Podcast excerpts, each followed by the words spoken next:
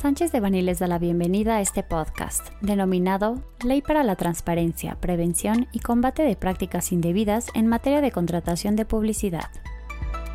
Les recordamos que este material es únicamente informativo, por lo que no puede ser considerado como una asesoría legal. Para más información, favor de contactar a nuestros abogados de manera directa.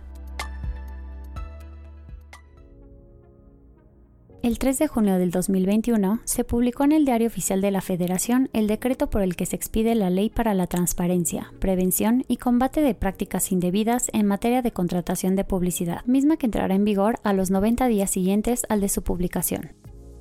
Dicha ley tiene por objeto promover la transparencia en el mercado de la publicidad, así como la prevención y el combate a prácticas comerciales que constituyen ventajas indebidas en perjuicio de los anunciantes y de los consumidores en el país. En este sentido, la Ley para Contratación de Publicidad establece que sus disposiciones serán aplicables a cualquier acto, contrato, convenio, acuerdo o procedimiento que se celebre entre agencias, anunciantes y medios de comunicación. Dentro de sus disposiciones más relevantes, se establece que una agencia solo puede adquirir espacios publicitarios por cuenta y orden de un anunciante y por virtud de un contrato de mandato, celebrado por escrito entre el anunciante y la agencia, eliminando la posibilidad de que las agencias adquieran los espacios publicitarios por cuenta propia para su posterior reventa a un anunciante. Asimismo, dispone que el contrato debe establecer las condiciones de remuneración de la agencia y que éstas solo pueden recibir como remuneración por los servicios prestados la contraprestación establecida en el contrato de mandato. Además, prevé que cualquier descuento otorgado por el medio debe ser transferido integralmente al anunciante establece que el anunciante tiene derecho a controlar la ejecución de la campaña de publicidad. Ni la agencia ni terceros utilizados por la agencia para la prestación de servicios al anunciante pueden recibir remuneración, comisión o beneficio en especie por parte de un medio.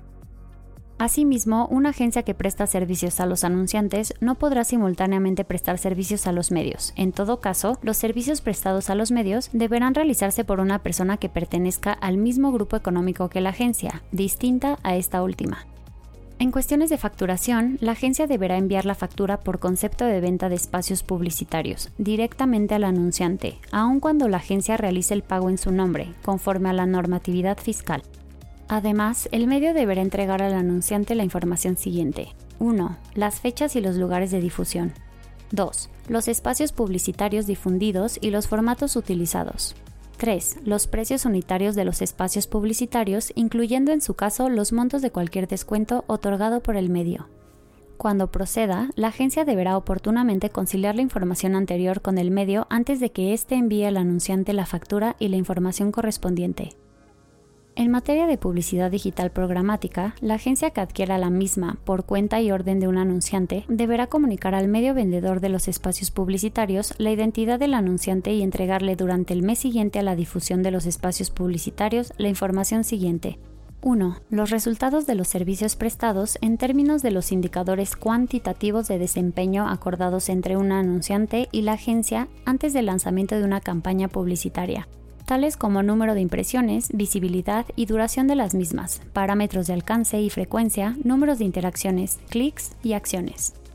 2. Los resultados de los servicios prestados en términos de los criterios acordados entre el anunciante y la agencia antes del lanzamiento de una campaña, en materias tales como objetivos generales, segmentación de la audiencia, métodos de optimización, eficacia de los medios utilizados, relación costo-beneficio, 3. Los instrumentos tecnológicos propios y los servicios de terceros utilizados en la prestación de los servicios, precisando su identidad y experiencia. El anunciante podrá tener acceso a los instrumentos de evaluación a disposición de la agencia.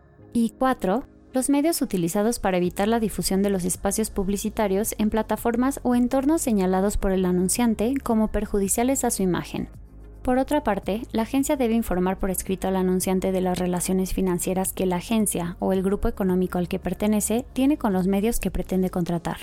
Por último, establece las sanciones en caso de inobservancia a dicha ley, mismas que pueden ser multas por el equivalente del 2 al 4% de los ingresos de los infractores. Y en caso de reincidencia, se podrán imponer multas hasta por el doble de los montos anteriores. Esperamos que la información contenida en el presente boletín sea de utilidad. Estamos a sus órdenes para ampliar nuestros comentarios en caso de así requerirse. Este contenido fue preparado por Guillermo Villaseñor Tadeo Emilio García Vargas y Andrés Alejandro Guzmán Ruiz, miembros del Grupo de Práctica Fiscal. Para cualquier duda o comentario de este material, favor de contactarnos directamente o visite nuestra página www.sanchezdevani.com.